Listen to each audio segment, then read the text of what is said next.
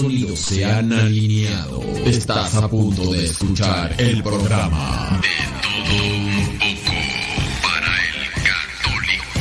De todo un poco para el católico. Con tu servidor, el padre modesto Lule. Comenzamos.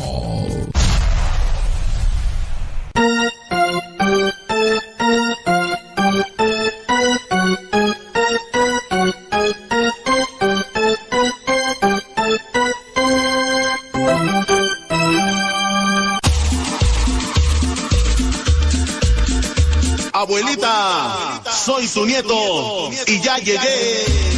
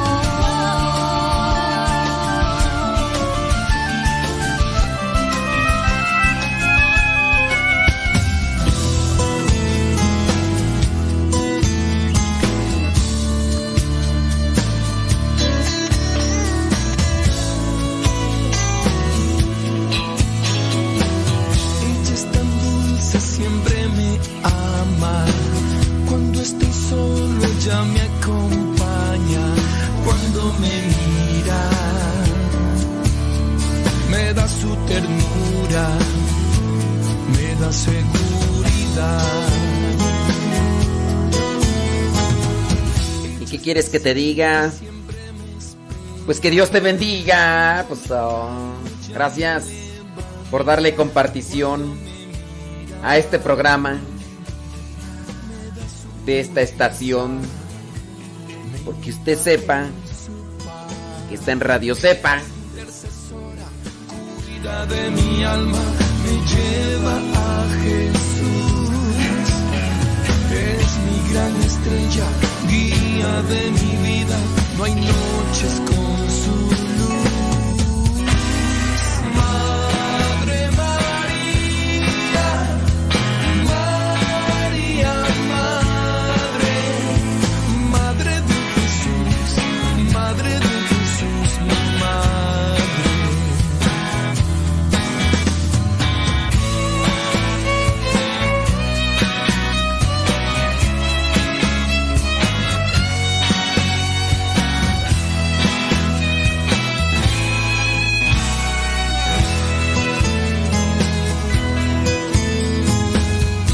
Es sencilla, siempre me busca. Cuando estoy triste, ella me anima. Cuando me mira, me grita, me invade su bondad. Es intercesora, cuida de mi alma, me lleva a Jesús. Es mi gran estrella, guía de mi just go through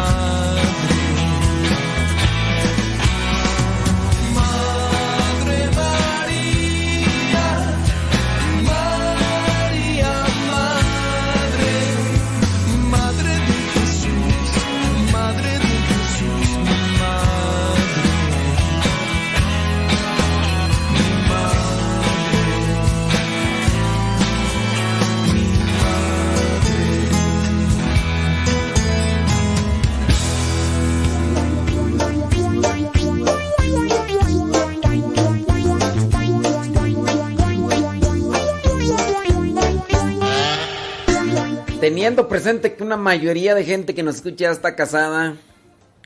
¿Verdad, Roselia? Bueno, creo que ya, ya, ya ni nos escucha.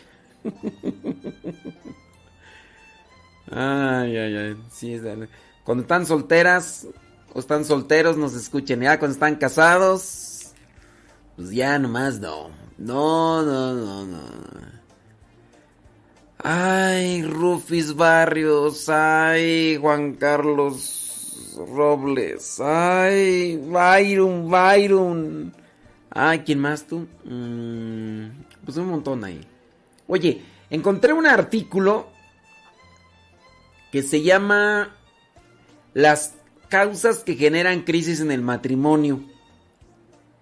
Esto va para los que se van a casar y se pongan pilas. Y también para los que están casados, si es que están ahí sufriendo de, de infortunios. De infortunios. Así que ahí les va. Primera causa que genera crisis en un matrimonio. Platicaba con una persona, una muchacha, que pues ya está llegando al, al cuarentón y pues no se casa. Y pues tú dijeras, no, pues es que, ¿cómo se va a casar, pobre muchacha? Pues no, no sale ni, ni con boleto de rifa regalado. Y no, pues hasta eso, hasta eso. Este, la muchacha es muy guapa y todo, y eh, profesionista, tiene un muy buen trabajo y todo, y, y pues bueno, me ganó la curiosidad, hay confianza, le digo, oye, ¿y tú qué? Pues, o sea, no, no, no, no, no, no, no, no, nada, nada, ¿o qué? Dice, no, sí. Dice, pero ciertamente Dios mm, me llama a una vocación. Dice, y hasta el momento dice, o no ha salido la persona realmente que aspire a lo que yo quiero dentro del matrimonio, o simplemente no me he enamorado de una persona con la que diga yo con este me quiero casar, con este quiero vivir para toda mi vida. Yo con esta persona quiero tener hijos y darles mucho amor porque no ha salido. Dije, ah, no, no, pues así sí. Digo, serás muy exigente. Dice, no, simplemente, dice ella, no, que no se ha sentido así para decir con este, con este quiero vivir el resto de mi vida. Y, bueno, ustedes van a decir, ay, pero ¿cómo no? No, yo creo que también hace uno mal en juzgar, ¿verdad? Que eh, algunas cuestiones. Yo creo que pues también habría que conocer a la persona. En fin, esa es una harina de otro costal, forma independiente. Pero sí, vámonos a analizar sobre los que ya están casados y los que ya están enamorados que digan este, cómo evitar crisis en el matrimonio o cómo salir de esas crisis del matrimonio. Porque una pequeña crisis o una pequeña cualquier cosa puede hacer una tempestad en un vaso de agua. Una pequeña crisis puede hacer una tempestad en un vaso de agua, depende a las situaciones. Vámonos pues a los puntos para que analicen ustedes que están matrimoniados. Las crisis en el matrimonio. Una de las primeras crisis es no conocerse bien. El primer lugar, este, la falta de autoconocimiento, motivo que afecta directamente no solo la relación que puede tener consigo mismo, sino a cómo se relaciona con los demás. Recuerdo la historia de vida que me platicaba Alejandro. Alejandro andaba muy enamorado con una muchachita, ella también le correspondía y los conocí entregados a Dios. Llegó el momento en el que, ah, mira, está bien, Byron, también, también. Todo, Byron, ay, ay, Byron es el único que todavía no le aprietan las tuercas. Y que sí nos está escuchando los que están así.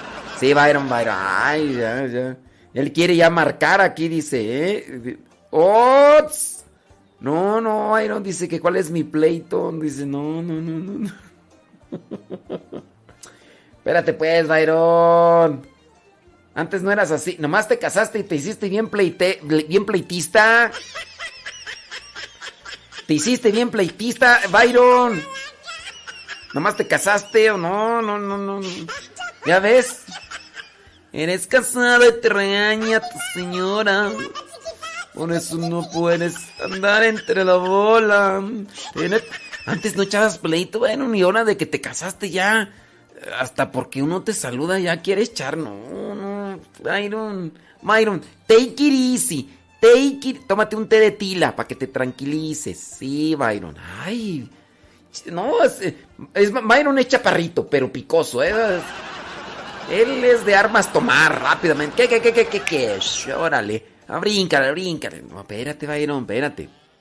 Bueno, mira, Byron, pon atención a esto. Tú que recién estás matrimoniado, por decirlo así, ¿verdad? No estás recién, pero estás chavalón todavía en estos menesteres. La falta de autoconocimiento. Les platicaba yo la historia de de Alex, de Alejandro. Conocía a su pareja cuando eran novios, eh, muy bien, o sea, yo decía, no, qué, qué, bonita pareja hacen, se veía todo, los miré ya incluso cuando se casaron, entonces este, andaban incluso hasta en un retiro. Como yo me dedicaba a estos menesteres de grabaciones de video y todo, me tocó mirar a su esposa y atenta, incluso hasta llorando ante Jesús sacramentado y, y todo. Y yo dije, ay, no, hombre, esta chava hasta como que se, adentra así. Pasa el tiempo, pasa el tiempo. Eh, yo ya me cambiaron a otro lado y pasó el tiempo y pasó el tiempo. Llegó un momento en el que eh, estuve nuevamente en este lugar donde vive Alejandro.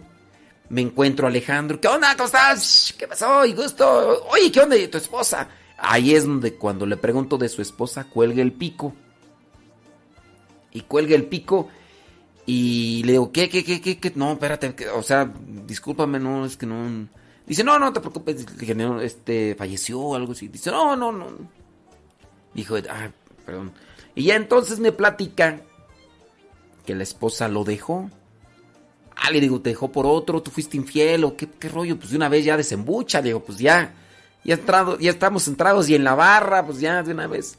Y no, ya me platica que de repente ella, estando casada y todo, mm, pues que no se sintió bien consigo misma, eh, con las cuestiones de iglesia también empezó a caminar así por otro rumbo, ya de repente se metió a las cuestiones de nueva era y de repente empezó a buscar cosas que pues totalmente pues desconocida.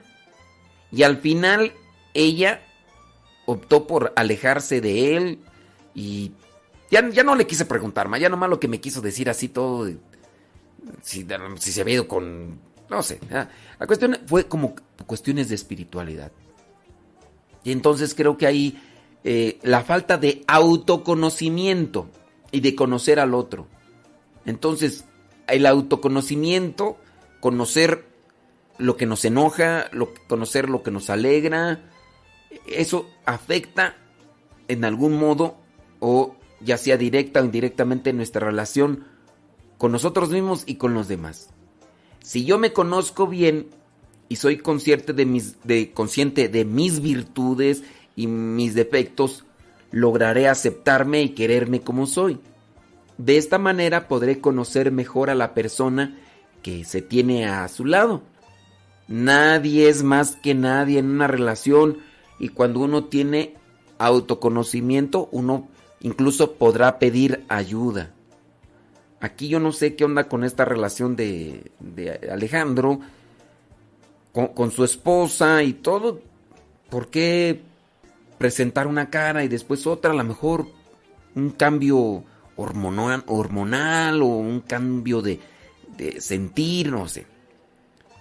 Cuando se tiene autoconocimiento se tendrá una clara eh, manera de presentarse e incluso tú sabrás de tus cambios de humor para trabajar si es que afecta en tu relación con otro. Y, eh, por ejemplo, los celos, ¿no? Eh, que son falta, no, son un reflejo de inseguridad. Y ah, dices, no, pues, soy así, así, así. Otra de las causas que genera crisis en el matrimonio es la autoestima. Una relación mal vivida, por ejemplo, con los papás en la niñez o en la adolescencia, puede hacer que el proceso de maduración pues no se haya dado, que esté incompleto, que esté desembocado, a lo mejor en un egocentrismo, chamaco o la chamaca a lo mejor muy egocéntricos, y esto puede causar muchas dificultades en la pareja, ya sea a la hora de tomar una decisión o a la hora de comunicarse. Por eso hay que también conocer a la otra persona, con autoconocerse con relación a la autoestima.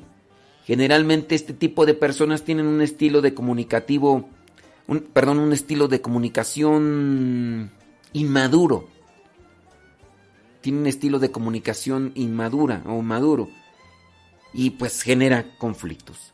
Entonces, ahí es donde se tiene que también poner énfasis para evitar esas crisis en el matrimonio. ¿Pasa algo así en tu situación? Me viene a la mente Alex, ojalá y él acomode su vida, está chavo, no tienen hijos. Bueno. Sobres, sobres, sobres, sobres. Saludos, don David Trejo. Él es mi piloto y es mi salvador. Él es mi piloto, mi Señor Jesús. Le he dejado todo bajo su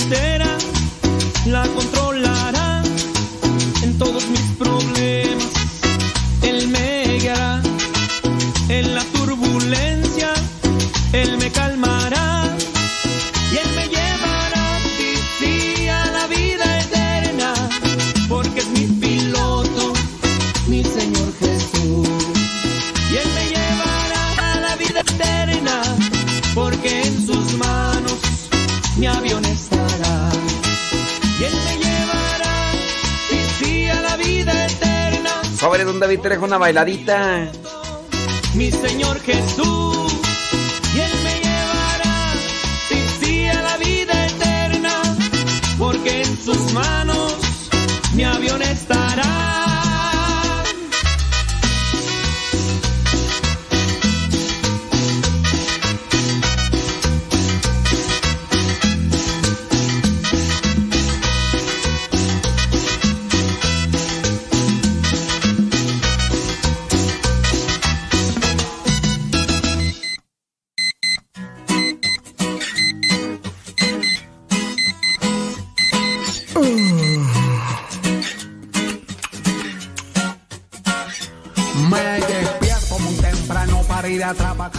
Que fui al oftalmólogo, me recetó mm, diclofenaco para los ojos, gotas. ¡Ay! Dios mío santo. Arden. Arden, pero... Habías de ver, habías de ver, me acabo de echar de esas gotas porque me, me recomendaron una gota, una sola gota. No, hombre, pero no la aguanto. Una gota eh, en el ojo para tratar de deshidratar la carnosidad que traigo en los ojos. Pero arde. Y dentro de esto, de deshidratación, dice, el otomólogo dice, es para resecar la carnosidad.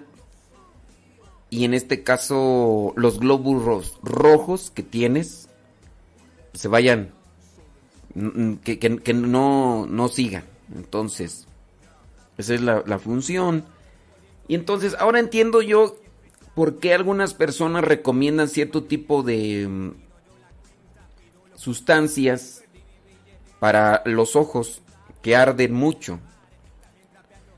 Por ejemplo, que la siempre viva, que la gotita de, de ángel. Es una plantita así que parece como deditos chiquitos, de, de- así deditos, pero son así como la siempre viva. Y dicen, esa en los ojos y arden muchísimo, como si fuera chile. E incluso otra persona también me recomendó que me echara limón directamente. Y arden así. Eh, otra persona me recomendó que me echara mm, unas gotitas que son supuestamente de, de planta de, de una planta marina, pero no me acuerdo cómo se llama. También las compré. arden muchísimo. Me decían y dicen las leyendas negras, dice, es que con eso se te quita la carnosidad. Entonces ya el estomólogo ya me explicó, dice, no se quita. Lo que pasa es que muchas de esas plantas, puede ser, no todas, el limón obviamente no, porque el limón quema. El limón quema. Entonces tu vista corre peligro si te echas limón directo. Entonces es riesgoso que uno se ande poniendo cualquier brujería que te recomiendan las personas así nada más así de uso público. Porque te pueden recomendar cualquier brujería, ¿no? Que échate esto, que lo otro, que aquí, que allá. Por ejemplo, eso de limón. Imagínate, le hago caso a la señora que me dice que me eche limón directamente. Entonces, este, no, al rato los ojos ya van a estar todos ahí, mm, van a ser, van a parecer car- carne tártara.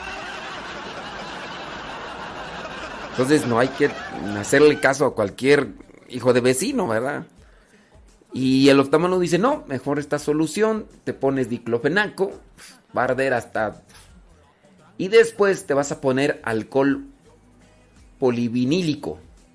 El alcohol polivilínico en sí no... es- Fíjense que a pesar que tiene este nombre, alcohol polivilínico, no...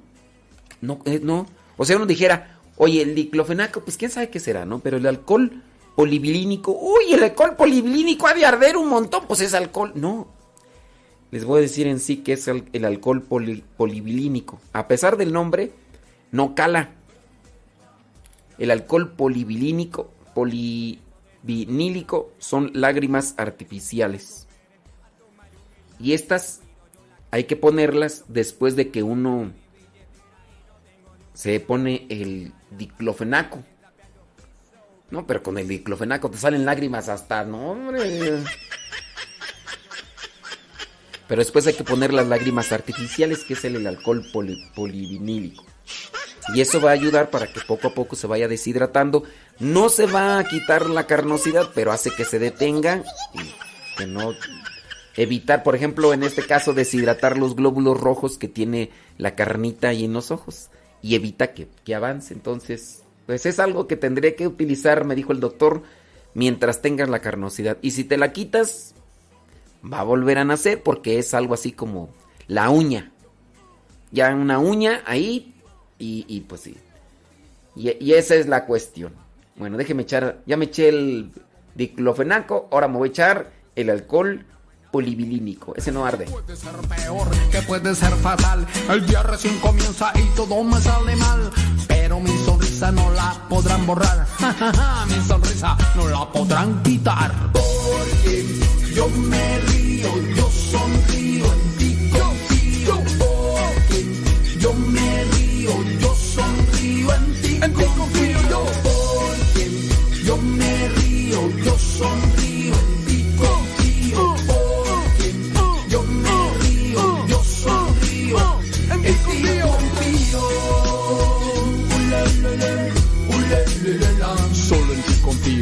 Baby, baby, bam, Volviendo de trabajo agobiado y estresado. Me siento a comer, a tomar un helado. Pido yo la cuenta, pido lo facturado. Y perdí mi billetera y no tengo ni un centavo. Y me toca lavar, también trapear los pisos. Pero mi sonrisa no la rompe ni un hechizo. Me toca irme a pie, comienza ya a llover. Y me bajo los zapatos y me pongo yo a correr. Sigo sonriendo, sigo caminando Porque soy feliz, aunque me esté mojando. Ya, ya, ya Aunque me esté mojando Porque yo me río, yo sonrío en ti confío. Porque yo me río, yo sonrío en ti confío. Porque yo me río, yo sonrío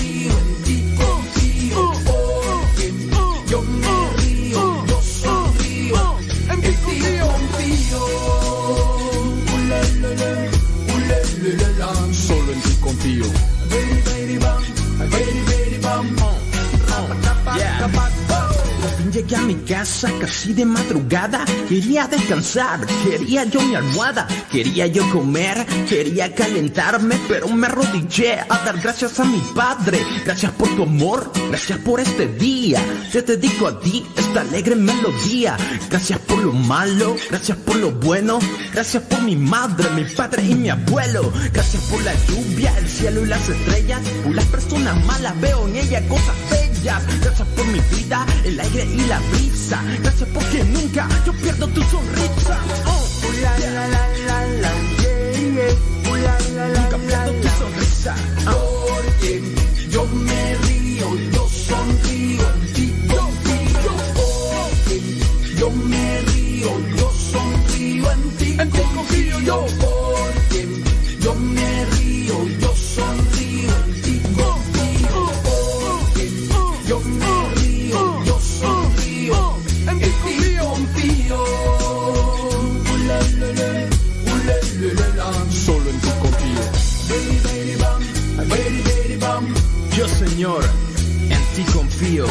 de lo malo me río.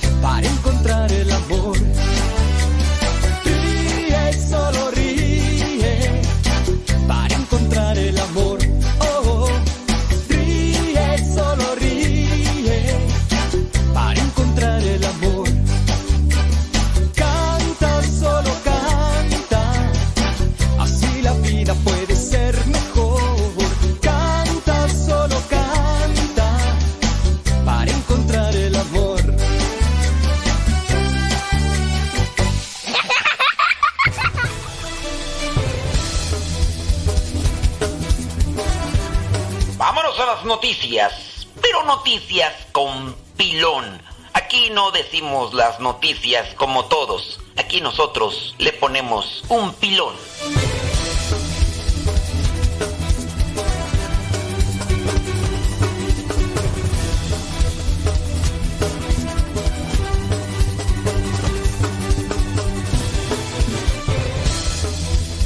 Saludos a mi prima Lupis. ¿Qué le pasa, Lupita? No sé. Dice ánimo. Dice todo va a estar bien. Primeramente Dios, sí. Todo va a estar bien. Primeramente Dios. Ahí andamos, prima Lupis. Noticias con pilón. Ándele. ¿Qué crees que pasa? Una mujer allá en Inglaterra pues se comunicó con su jefe en su trabajo. Y le dijo, jefe, I can't go to work. Em, déjenme traducírselos, ¿verdad? Por si no lo saben. No puedo ir a trabajar. Entonces el patrón le dijo, What is the ¿cómo se dice razón? What is the um, la razón, el motivo? What is the reason, reason, reason? What is the reason? What what is the reason? Entonces la empleada dijo, because I am sick. Y el patrón dijo, okay, that is that is reasonable. Okay. Be be be care of you. Be care of you. Okay. Take the day for you. All right. All right. All right. Eh, O sea, déjeme traducírselo, ¿verdad? Porque ya, ¿qué decimos? eh? Le dijo pues que no podía trabajar que porque estaba enferma, entonces el patrón dijo, no, pues no te, no te preocupes, pues cuídate y tómate el día. All right, all right. Bueno, ya después la despidieron. Y tú vas a decir, pero, pero ¿por qué? ¿Por qué la despidieron? Le dice a su empresa, a su jefe, que estaba enferma y no pudo ir a trabajar. Entonces, mira, una aficionada inglesa de 37 años de nombre Nina Faroki. Tiene 37 años. Ha sido despedida después de que su jefe descubriera que no estaba enferma, sino que estaba en un estadio de Wembley viendo la semifinal de un partido. Y pues ya. Después de decir ahí en la empresa que no podía ir a trabajar porque estaba enferma, Pues el jefe de ella estaba mirando el partido por televisión. Y ahí la miró. la miró entre la gente. Dijo, oh no. Eh, eh, she was sick. ¿Cómo se dice? She was o she were? She, she was sick. Why? Why? She is a liar. She is a liar. O sea, eh, no puede ser posible. Ella estaba enferma. o no. Así es. Oh, entonces es una mentirosa. Una amiga suya había ganado una rifa de su trabajo y dentro de la rifa estaban dos entradas para ver el dichoso partido que era muy emblemático e importante allá en Inglaterra y pensando que su empresa no le diría, no le daría el día libre para ir con su amiga a este partido tan emblemático allá en Inglaterra.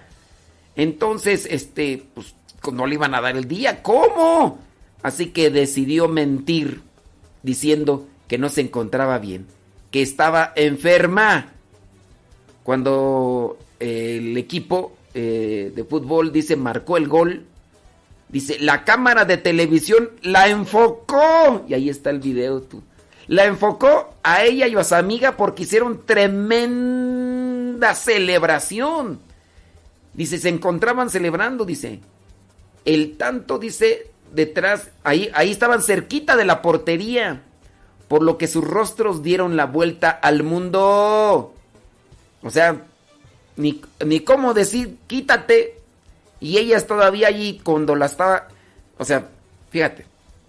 Están ahí, celebran. Hay una cámara cerquita porque está cerquita de la portería. Entonces, las están tomando y pues tú sabes que, bueno, regularmente, no sé si en todos los estadios, hay una cámara. Entonces, esas cámaras proyectan la imagen en las pantallas que tienen ahí las, los estadios. Entonces la gente se emociona y pues cuando sale ahí en la pantalla, ¿no?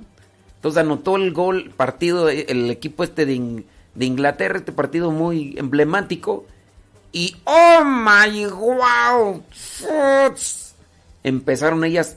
Y, ni como tú dijeras, pues la miró entre tanta gente. No, así era de apechito, así, en la mera cara. Y ahí estoy mirando y yo, mira, la muchacha está con lentes, traía hasta bandera del equipo, con su amiga, también traían los cachetes marcados así con, con emblemas del equipo al que le van y todo el rollo. Y ni cómo. Dijeron que habían visto que había estado en un partido y dice, Ah, que, ya después los jefes le preguntaron que la habían visto que había estado en el partido. Y ella pues fue honesta eh, sobre el por qué dijo que había estado enferma. Dice, pero no obtuve ninguna compasión. O sea, siento un poco de arrepentimiento. Ya te corrieron, criatura. Nadie quiere que lo despidan, pero tampoco me habría gustado arrepentirme de haberlo perdido. O sea, ya lo bailado. ¿Quién te lo quitaba, mija? Eh, lo bueno que no se arrepiente. Dice, no, pues ya. nomás dice que siente un poco de arrepentimiento. Eh, dijo entender que se trata de un momento emocionante, ciertamente, porque es una persona muy apasionada por el deporte y más por su equipo. Dice, y admito que ante una oportunidad así le habría permitido ir a un partido de fútbol tan importante. O sea, el, el, el encargado declara que si ella le hubiera dicho, ¿sabes qué? Dame chance, él le hubiera dado chance. Lamentablemente, en esta ocasión nuestra empleada mintió y se tomó un día libre diciendo que estaba enferma para asistir a ese encuentro. Esto fue una violación de su contrato de trabajo, por lo que no tuvimos más remedio que tomar las medidas adecuadas. Esgrimió el, bueno, dijo el fulano, que destacó la honestidad y la integridad como valores altamente apreciados en su compañía. Si has de ser muy buena trabajadora, si a lo mejor cumples con las cosas como debería de ser, pero aquí sin duda la honestidad y la integridad son valores altamente apreciados. A lo mejor rindes mucho, pero si no eres honesta, si no... Así que ahí, ahí, ahí la situación. Ande, pues. Esto pues, nos lleva a considerar, ¿no? Eh, hablando de noticias con pilón. ¿Ustedes han hecho algo así? ¿Han mentido? Con tal de... Tú dices, a lo mejor pues es una necesidad, ¿no? Una enfermedad de alguien, a lo mejor no, no eres tú, o de tus hijos, o... Pero acá era por un deporte, fútbol, por ser demasiado fanática.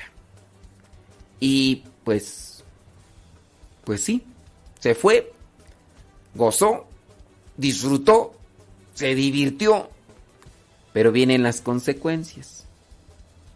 Y tú sabes que, pues bueno, en estos tiempos hay trabajos que hay que valorarlos, hay que apreciarlos y, y tomarse el riesgo, ¿no? En este caso, pues si ella hubiera dicho al jefe, oiga, mire que me están invitando a este partido, usted sabe qué tan importante es, mire el otro.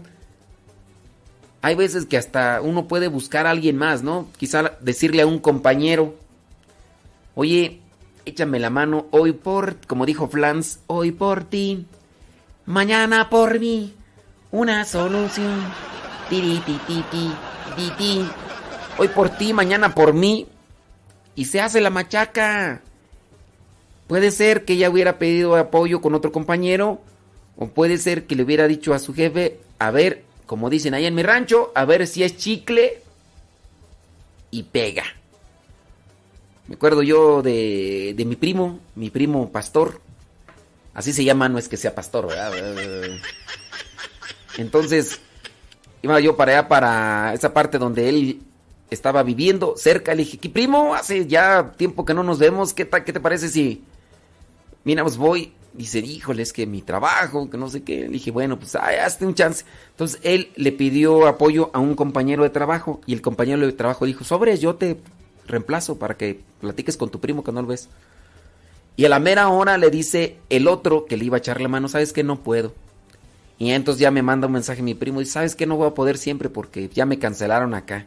Le dije, no, pues no hay todos, primo. Pero pues búscale, búscale. A lo mejor por ahí sale. Y ya, a la mera hora también me manda otro mensaje. Me dice, sí, ya salió otra persona por ahí que, que me va a reemplazar en el trabajo. Y ya, estuvo eh, eh, conmigo, ¿qué? Fueron dos días. Tres días, creo. Tres días, ya ni me acuerdo. Sí, como tres días. Entonces, este, pues hay que hacer el esfuerzo, ¿no? Y hay que, para que no, no se den este tipo de cosas, porque sí, Acuérdate, valores, honestidad e integridad. En esta empresa dice el que el patrón ahí, el jefe, eh, destacó que la honestidad y la integridad son valores altamente apreciados en esa compañía. Y yo no creo, y yo no pienso que solamente en esa compañía, sino el valor de la honestidad y la integridad en el matrimonio, en los grupos de iglesia, en cualquier parte. Esos valores no pueden despreciarse honestidad e integridad. Ahí te... Sé que Cristo está conmigo. Sé que Cristo es mi luz.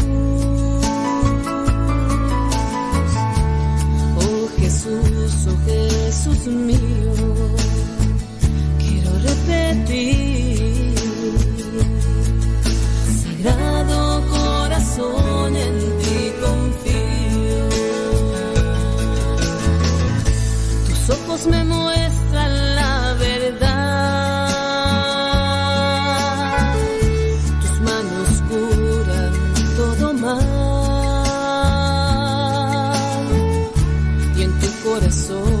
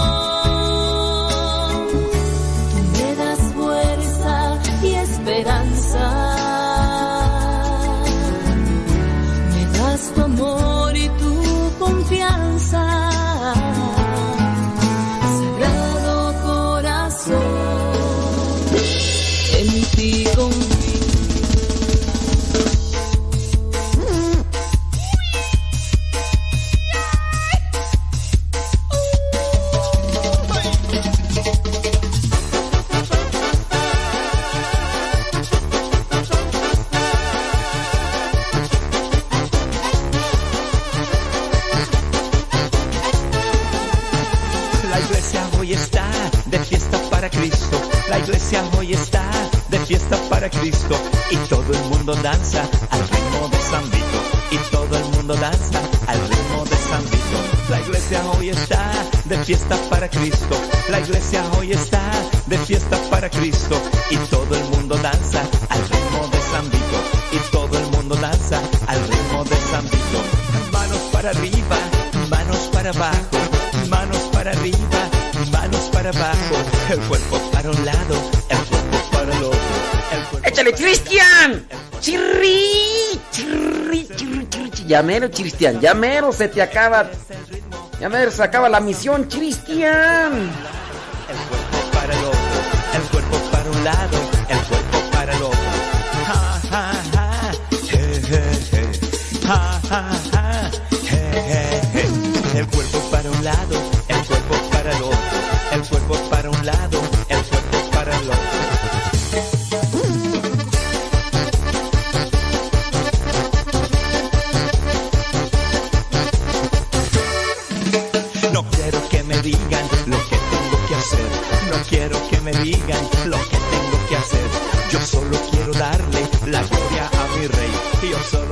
imaginas al Cristian bailando esa? Y luego que entre el Chema ahí a... mi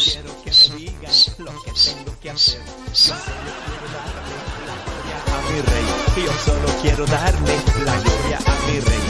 Manos para arriba, manos para abajo. Manos para arriba, manos para abajo. ¿Te imaginas que entre Lenali ahí... ¡Sobres! ¡Sobres! ¡Sobres! Ahí junto con Odalis. ¡Eh! ¡Eh! ¡Eh! Este es el ritmo,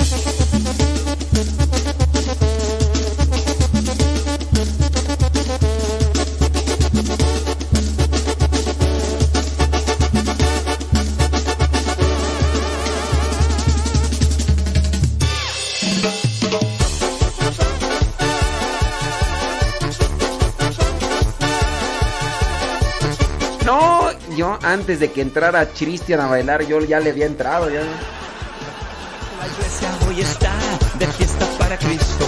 La iglesia hoy está de fiesta para Cristo. Y todo el mundo danza al ritmo de San Vito. Y todo el mundo danza al ritmo de San Vito. La iglesia hoy está de fiesta para Cristo. La iglesia hoy está de fiesta para Cristo. Y todo el mundo danza al Manos para arriba, manos para abajo. Manos para arriba, manos para abajo, el cuerpo para un lado, el cuerpo para el otro, el cuerpo para un lado, el cuerpo para el otro. Este es el ritmo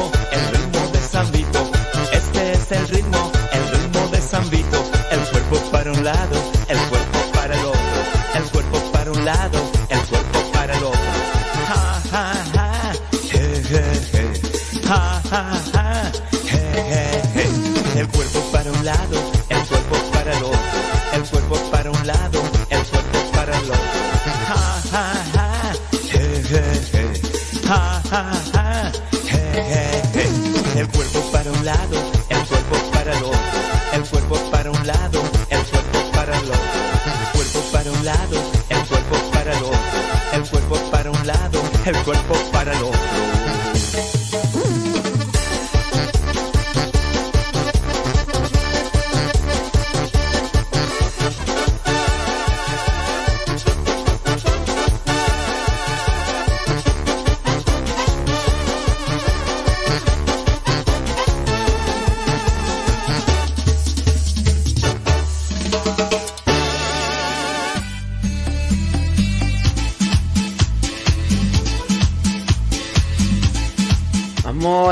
Amor, amor, amor, amor, amor.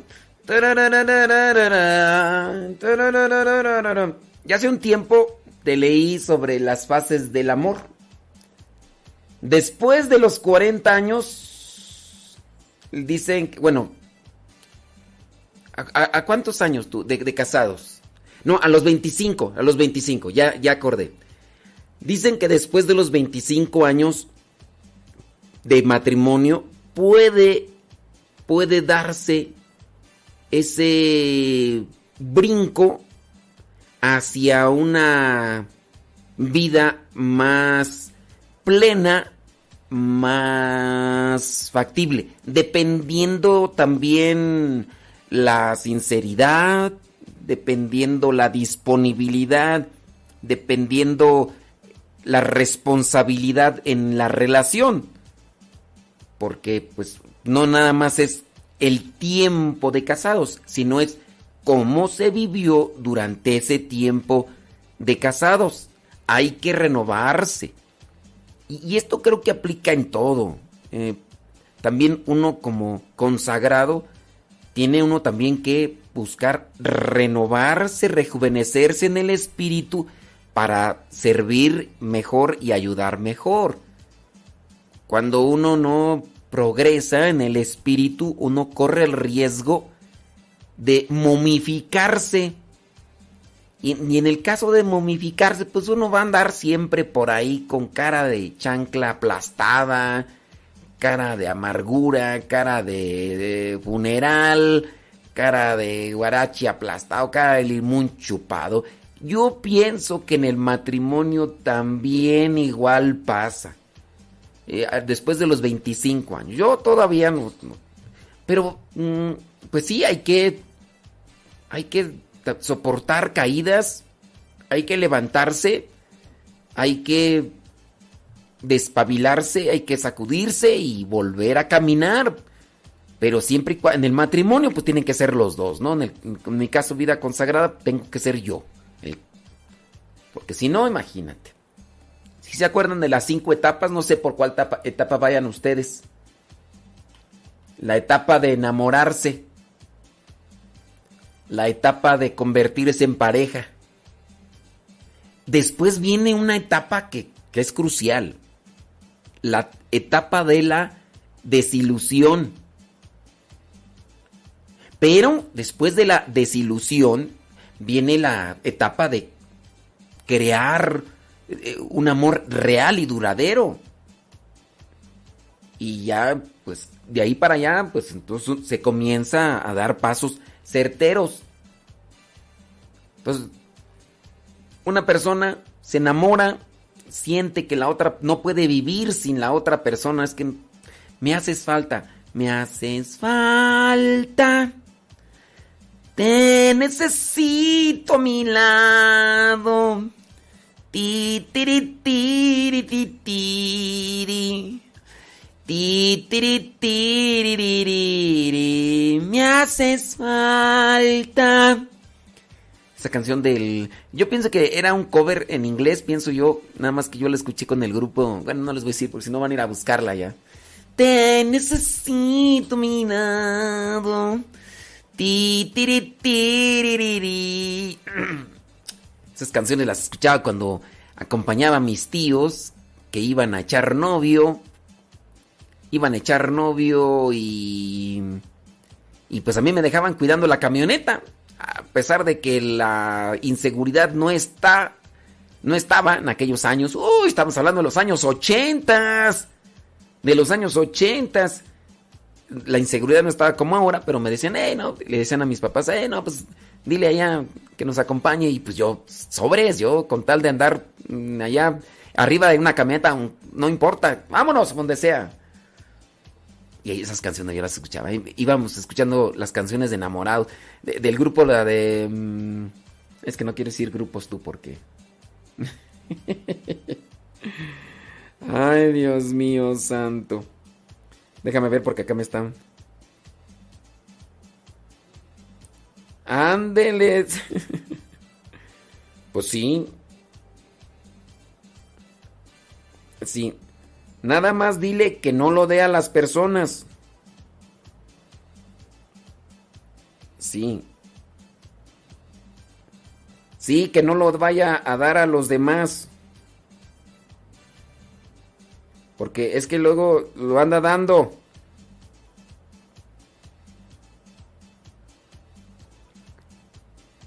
Porque luego lo anda dando a cualquier persona que lo pide y pues nomás no. Ándele, sí. Pues sí, claro. Es que acá me están pidiendo el... sí, es que, es que, me está... Sí, ya, ya. Ahí la dejamos.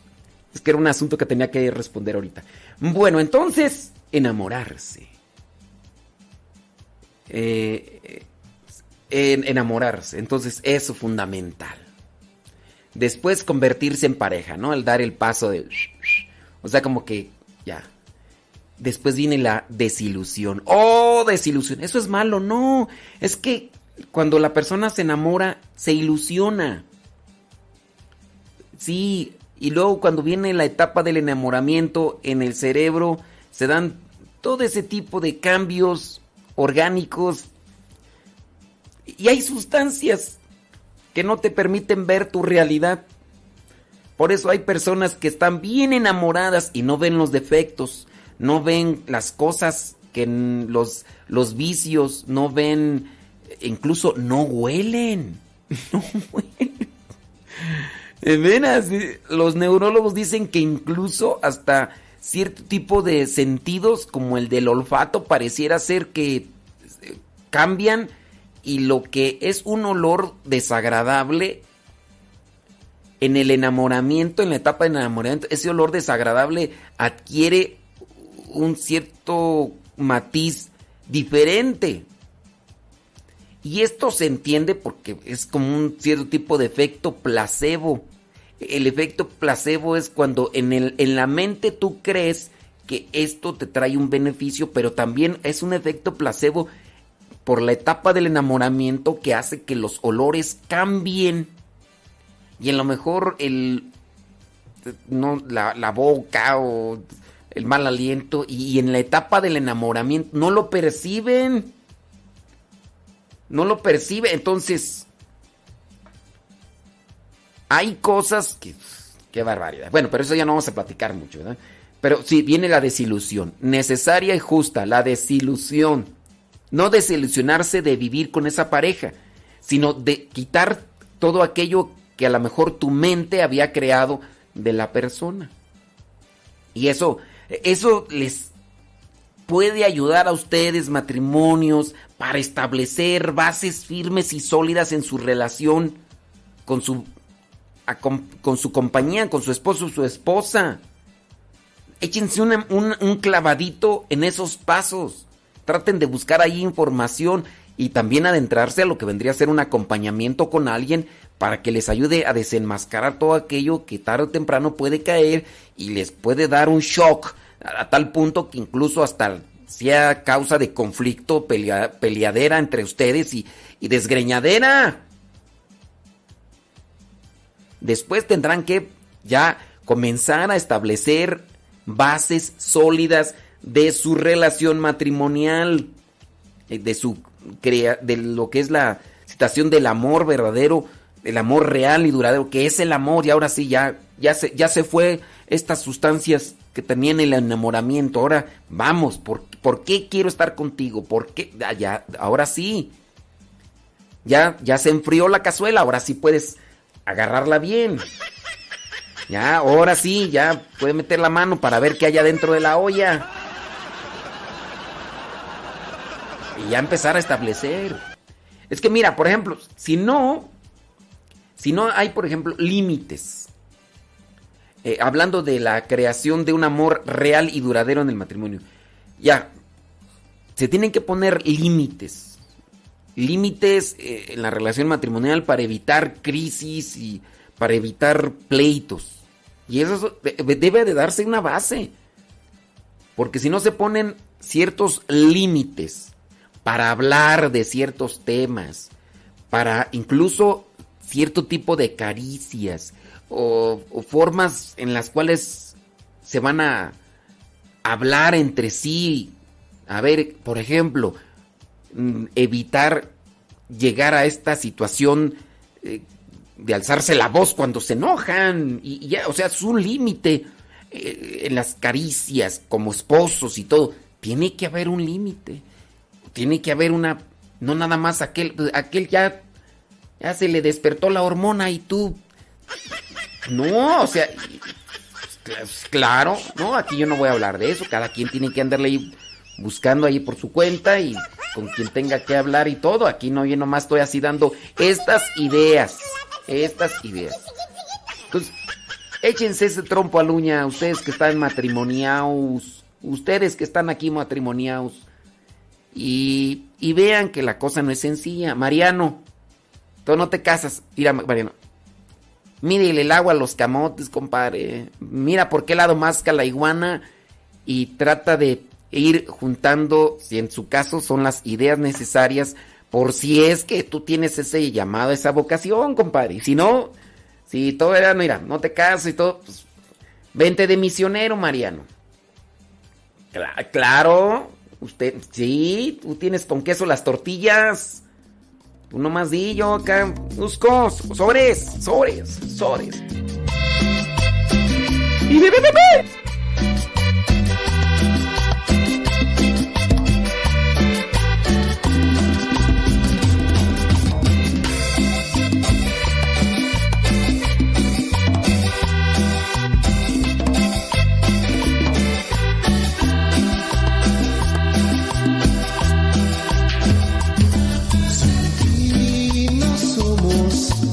nada.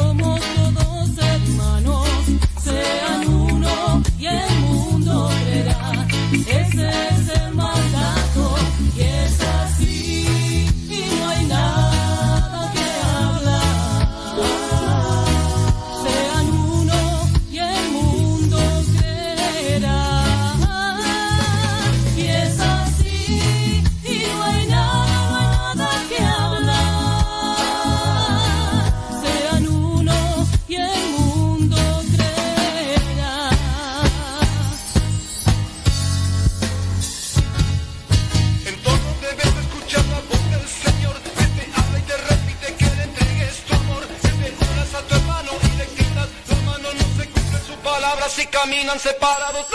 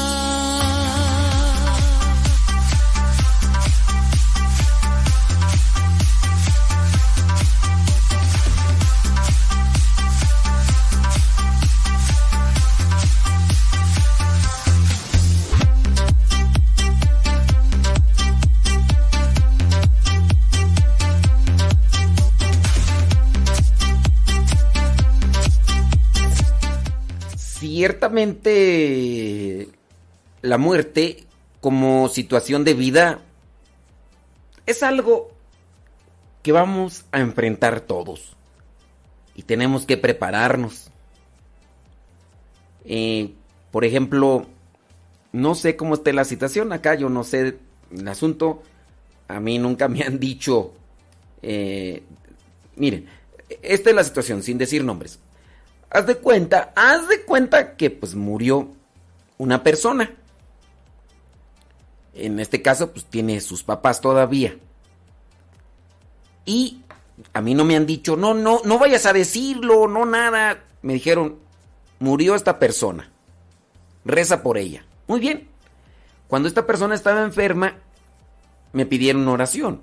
Si tú me pides oración, y, pues yo lo que hago a veces es una cadena de oración.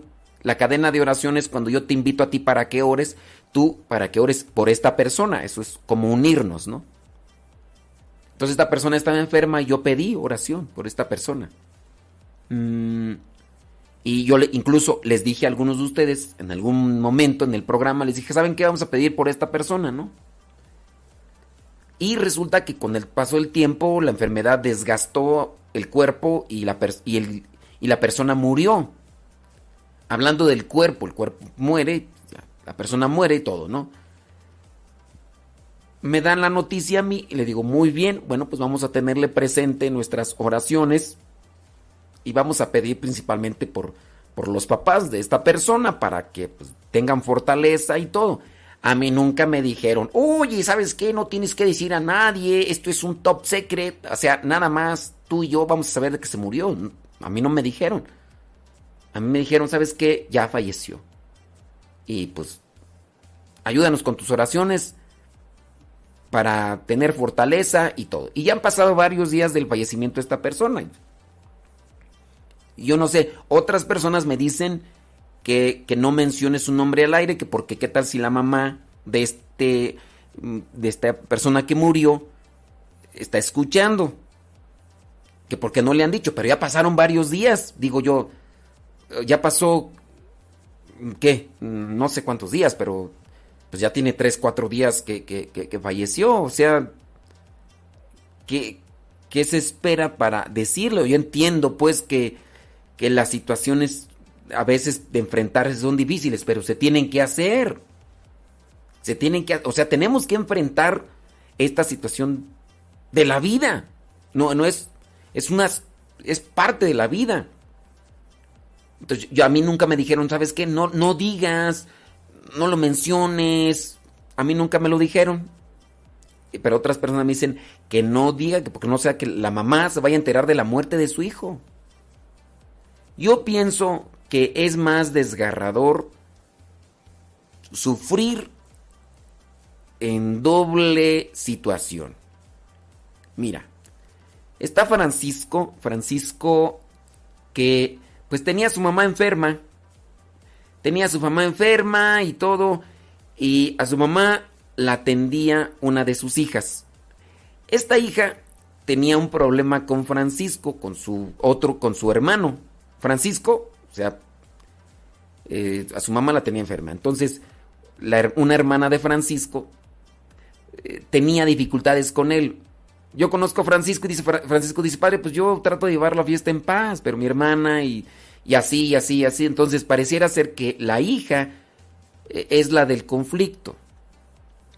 Entonces, ¿qué pasa? Que pues la, la, la hija estaba atendiendo a la mamá, que estaba enferma y todo, ¿no? Cuando Francisco hablaba a la casa donde estaba su mamá, la hija siempre atendía. ¿Qué pasó? Oye, pues nada más quiero para, para a ver si me puedes pasar a mi mamá, que, que mira. No, está bien, tú no te preocupes, está bien, yo la estoy atendiendo. Además, no es, no es necesario, no, no, no es bueno que tú hables porque se desgasta y es mejor ahorita que se, que se mantenga así, así, así. Pues está bien, ¿no? él ya había tenido antes de esta situación conflictos con ella. Ella es así, muy... de estas personas así muy alebrestadas y todo, ¿no? Entonces, él sabía que si iba a la casa donde estaba su mamá, por conociendo a su hermana, su hermana antes de entrar al cuarto, eh, Él sabía que sí, que antes de entrar al cuarto donde estaba su mamá, su hermana le iba a hacer tremendo argüende, tremenda polvadera. Y él, Francisco, por no querer armar un pleito con ahí en su en la casa donde está su mamá, porque teniendo en cuenta que está enferma, dice, no le voy a provocar un, un dolor, un sufrimiento, una, una preocupación. Entonces Francisco evitó ir durante algún tiempo a la casa donde estaba su mamá enferma, que tengo entendido yo que la casa es de su mamá. Entonces, la hija pues llegó y tomó posesión y así de esas. Y, tú dirás, pues es una adolescente escuincla babosa. No, bueno, sí es sí, pero no ya está grande, ya, o sea, ya son personas ya grandes de edad. Entonces estaba esta situación de enfermo, entonces de vez en cuando quien hablaba era la esposa de Francisco y, y hablaba de la esposa de Francisco, oye, ¿qué pasó? Y también la hermana de Francisco contestaba y maltrataba también a la, a la cuñada. O sea, ella la agarró con toda la familia y pues no sabían qué onda. Mira que pasó el tiempo y un día Francisco andando en la calle se encontró con un amigo. Entonces el amigo le dijo, oye Francisco, pues este, ¿cómo estás? ¿Bien? ¿Ya todo tranquilo? "Mm, sí. No, pues este, quiero darte mi más sentido pésame. Y obviamente la sangre se le heló a Francisco. ¿Cómo? Sí, el, pésame pues por la, pues, la muerte de tu mamá y pues yo entiendo de que pues hay de familiares a familiares, pero pues sobre todo pues está la mamá, ¿no? Y, y pues este nuestro pésame, nuestra oración contigo y, y pues este espero que pronto obviamente imagínate, o sea, Francisco en ese momento fueron dos cosas que, que le patearon el corazón. En primera fue que le dijeran que su mamá había fallecido. En segunda, el no darse cuenta y que ya habían pasado los días, no sé si una semana, dos semanas, de que había fallecido su mamá y no le habían dicho a él. Yo sé, te va a ganar la curiosidad y vas a decir, pero ¿cómo puede ser posible que nadie le dijo, que, que estaban muy... Son situaciones que están ahí, que pues lejos de quererla hacer de investigador, lo cierto es que a él le marcó en el corazón ese acontecimiento. Y a pesar de que ya han pasado algunos años, a mí cuando me lo platicaba, todavía me lo platicaba con un nudo en la garganta, habían pasado ya dos años, habían pasado dos años y me lo platicaba con un nudo en la garganta porque e- él en esa impotencia y todo, ¿y, y qué haces? Entonces, hay que prepararnos, hay que prepararnos para esos momentos. Nos va a llegar para con nuestros seres queridos, nos va a llegar a nosotros y tenemos que prepararnos. Yo sé, a veces les digo a los papás, oye, tú, ¿a quién te dolería más? Las mamás muchas veces me dicen, no, pues que sus hijos. No, es que si mi hijo se muriera, se me acabaría el mundo. Pues, pues prepárate, porque un día, un día, o ellos, o tú, y hay que prepararnos. Porque es una etapa de la vida. Es la etapa de la vida. Tus hijos tan pequeños un día van a volar, van a salir del nido. Y vendrá ese síndrome que le llaman el nido vacío para los papás que tienen. Y luego tienen un montón de hijos, veces. Bueno, pues hablando un montón, ¿no? Pues tienen muchos hijos y de repente ya se les van todos y ya casa grande porque tenían muchos hijos y después casa grande, ancianos, vacía la casa, fría, sola y, y es algo que también tendrán que enfrentar los papás. Y luego, si en su situación de ser padres exigentes provocaron con su exigencia en sus hijos un distanciamiento, que se ve reflejado ya cuando están casados, peor tantito. Ciertamente son etapas a las que uno se tiene que preparar en cualquier condición que nos encontremos. Y yo no sé, digo, eh, estos, eh, estas personas que yo no sé si le están ocultando lo que a, a la mamá que falleció uno de sus hijos por quererle evitar un dolor, pues no sea que con el tiempo le afecte doblemente y como en el caso de Francisco, pueda suceder que se sienta más desgarrado su corazón porque le ocultaron la muerte, porque falleció y, y sin poderse reconciliar con, con su hermana porque al final de cuentas ella pone todas las barreras posibles para evitar todo tipo de reconciliación.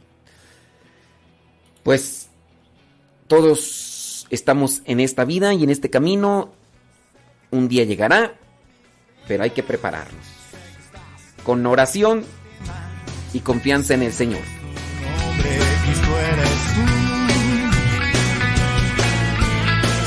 Sé que al mundo tú enseñaste que la fe abre caminos, que la fuerza que nos diste hay que usar.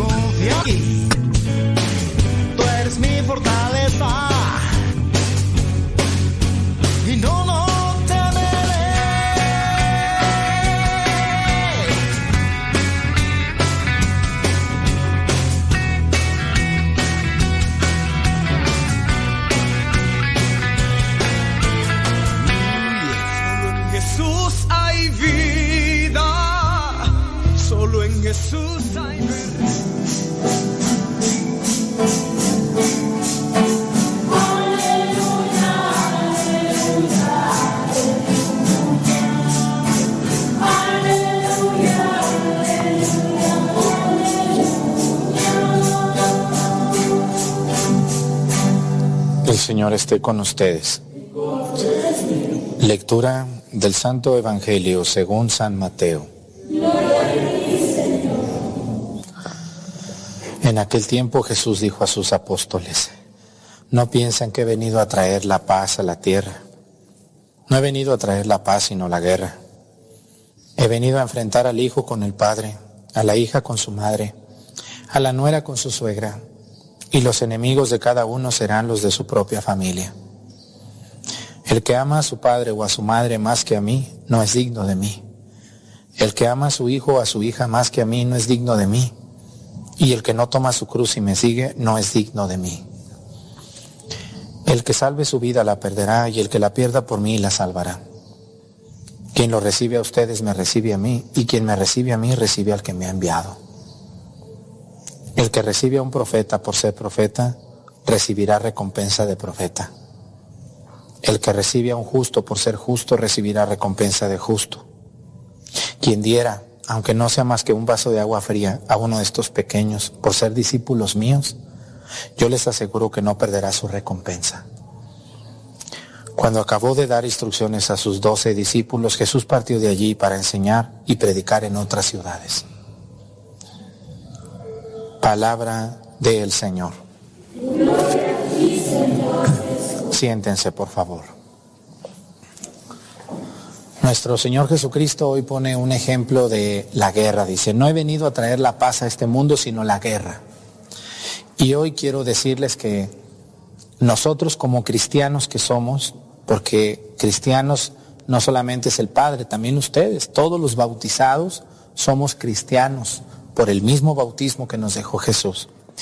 Y muchas veces el creer en Dios, el amar a Jesús, el seguirlo, nos causa problemas. Las personas que creen o crean que porque se acercan a Dios se les van a acabar sus problemas, pues miren, no se le van a acabar sus problemas, nomás van a cambiar, ahora van a ser otros. Los problemas nunca se acaban, no hay ningún estilo de vida, no hay ningún, ninguna manera de vivir en la que no haya problemas. Casi siempre tenemos problemas en nuestro hogar, en nuestro trabajo, en nuestra escuela, en la calle, en nuestro pueblo, en la colonia. Cuando uno se acerca a la iglesia, pues también hay problemas a veces. Aquí en la gente a veces son medios peleoneros, otros medios envidiosos, otros medios fijados, otros, etc. Nuestro Señor Jesucristo cuando habla esto de que no he venido a traer la paz sino la guerra, está hablando de que casi siempre el nuestro ser cristiano le causa conflicto a otro. Y un verdadero cristiano, un verdadero seguidor de Jesús, es aquel que se opone abiertamente a las personas que son contrarias a Jesús. Yo felicito mucho a los cristianos auténticos que se oponen y dicen en su casa, no, esto que están haciendo no está correcto porque no agrada a Dios. Y esa persona que dice eso sabe que se va a pelear y que a lo mejor lo van a dejar solo. Vean ustedes, los que vienen a la iglesia, algunos de sus hermanos ya no los invitan a sus fiestas porque como ustedes no le entran al chupe, le dice, no, ¿para qué lo invitas? Ese ni toma nada. Nomás viene aquí a decirnos, a regañarnos. ¿O no es cierto? ¿Sí? No, a fulana, no, ni baila ella. Ya no la invites. Ella no baila. Ella como ahora ya se acercó a la iglesia, ya no baila, ya no toma. ¿Ah? Y entonces nos empiezan a excluir de muchos ambientes y qué bueno que hay ambientes de los que nos excluyen, ¿no? La verdad, hay fiestas que va uno que hay Dios Santísimo. Yo a mí no me gusta ir a las fiestas porque yo a la fiesta voy a comer y la comida la sirven tres horas después de que empieza la fiesta. ¿O no es verdad? ¿No se desesperan cuando van a una fiesta y que no sirven la comida? Y ahí está la gente bailando y gritando y haciendo desfiguros y sabe cuánta cosa. Pues sí, es muy difícil. Yo por eso digo, no, ¿a qué voy a esa fiesta? Y me van a tener hasta que ellos quieran. Yo tengo muchas cosas que hacer y, como sacerdote ando acá y ando allá, ya, ya, ya, ya, y se me acaba el tiempo. No, mejor ahí voy en mi casa, yo me hago mis huevitos y no hay quien más y eso como. A lo que quiero decir es que los cristianos debemos y somos causa de contradicción.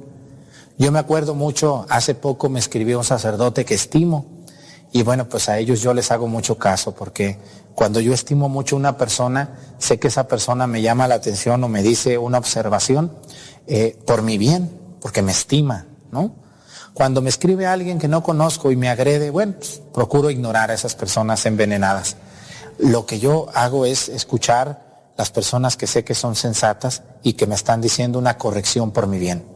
Me dijo, oye Arturo, vi un video tuyo muy fuerte. Le dije, ¿de qué estaba hablando ese día? No, pues estabas hablando de las personas que nomás van cuando ocupan y eso. Y le dije, ¿cómo ve usted, padre? ¿Lo ve mal? ¿Lo ve bien? O le bajo y empiezo a hablar así calmadito para que se duerman en misa. ¿Cómo ve usted? No, dice, yo te hablo para felicitarte. Y te digo y te deseo que sigas haciendo eso. Dice, porque al final de cuentas, Arturo, nosotros los cristianos debemos de ser causa de contradicción. O sea, que los que no se acercan a la iglesia y a Dios sientan que no están haciendo el bien por lo que les decimos y por cómo les hablamos. Vean ustedes, aquí yo tengo mucha, tengo familias aquí en Pochahuisco que las mamás sufren mucho porque los hijos ya les voltean la cara. Es que ya no me quiere hablar. Es que si le digo, se va a enojar y ya no me va a venir a visitar. Y yo a veces digo, bueno, esos hijos que andan mal, que andan en malos pasos, que son malcriados, que son malagradecidos, ¿qué quieren? ¿Que su mamá les dé un diploma o qué? Vamos a darle el diploma aquí al más borracho de la familia, mi hijo. Ay, qué orgullosa estoy de mi hijo, el más borracho de todo el pueblo.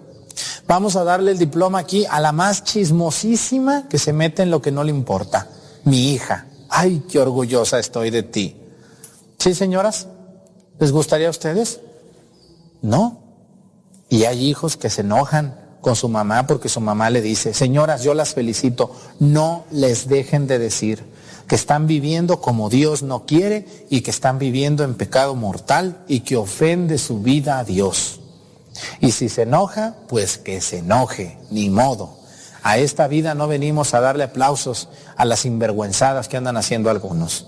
En esta vida también se trata de corregir con cariño, con amor y en privado pero tenemos que corregirnos unos a otros.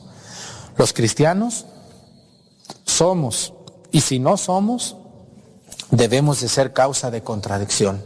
O sea, ¿qué quiere decir causa de contradicción, Padre? Que las personas se, se queden frías cuando te ven o te oyen y digan, y, y no, saben, no saben qué decirte, ¿no? Y se te queden viendo así como, ¿por qué me dices eso a mí? Tú eres mi amiga no me digas eso, me duele. ¿no?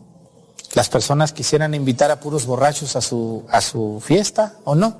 Y si se fijan, eso hacen. Invitan a los más borrachos, a los más bailadores, a los más desenfrenados a sus fiestas. Y ellos felices, unos cubriéndose con otros. Cuando una persona le invitan a una fiesta, como es mi caso, que no tomo, pues como que les causo, como que no toman tan a gusto. ¿Sí les ha pasado eso? No toman a gusto porque dicen yo tomo y él no toma. No, pues mejor ya no lo invito. Eso es ser causa de contradicción. ¿eh? Cuando les invitan a un lugar y todo se haga menos rezar y ustedes digan, no, antes de comer vamos a hacer una oración, muy buenos para la comedera, pero nada de la rezadera. A ver, antes de que sirvan en el nombre del Padre y del Hijo y del Espíritu Santo, bendice Señor estos alimentos. Te van a voltear la cara, se les va a enchocar la boca de coraje por lo que haces, te van a criticar. No importa, tenemos que ser signo de contradicción.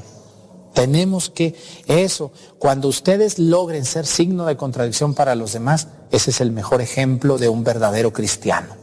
Al que no le interesa incluso tener mala fama, siempre y cuando buscando a Dios. ¿Ustedes creen que el Padre Arturo es muy bien recibido en todos los ambientes? No, claro que no. Por eso no me invitan a muchos lugares y yo tampoco voy, ni me da tristeza. Porque el Padre Arturo no es bienvenido en muchos lugares? Porque dice la verdad. Porque habla con a veces dureza, ¿no? Pero así seguiré, porque sé, sé y estoy seguro que así era Jesús.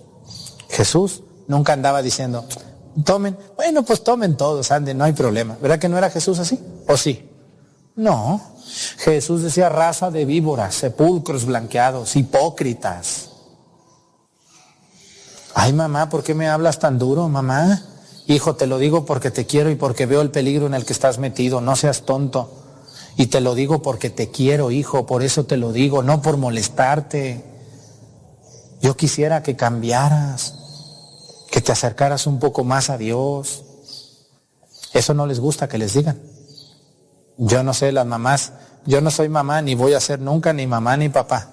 Gracias a Dios. Pero yo no sé los que son papás o mamás, qué se sentirá ver a un hijo tirado al vicio y no poder hacer nada por él.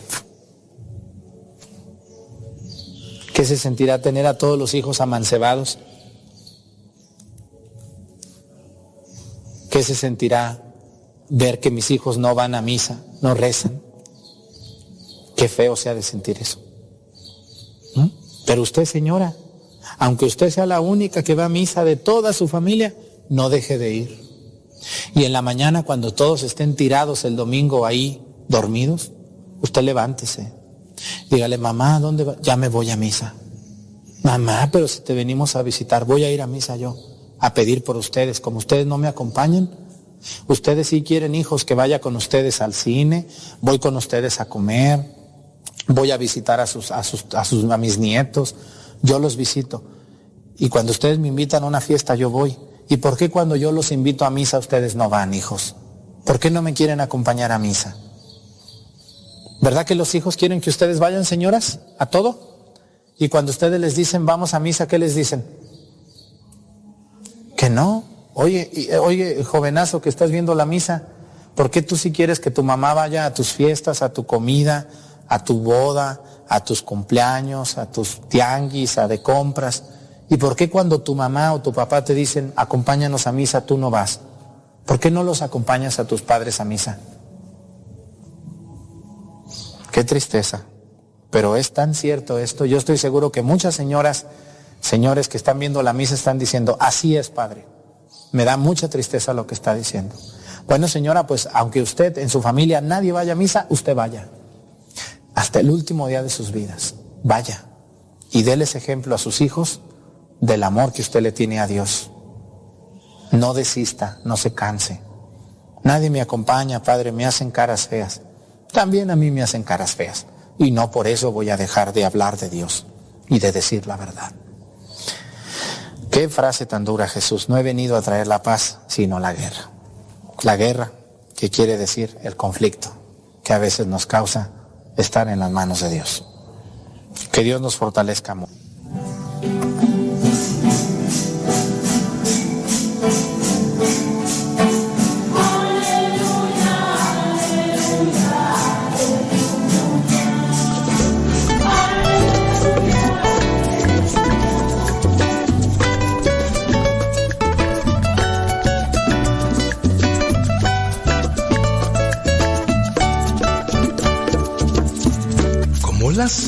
Que se me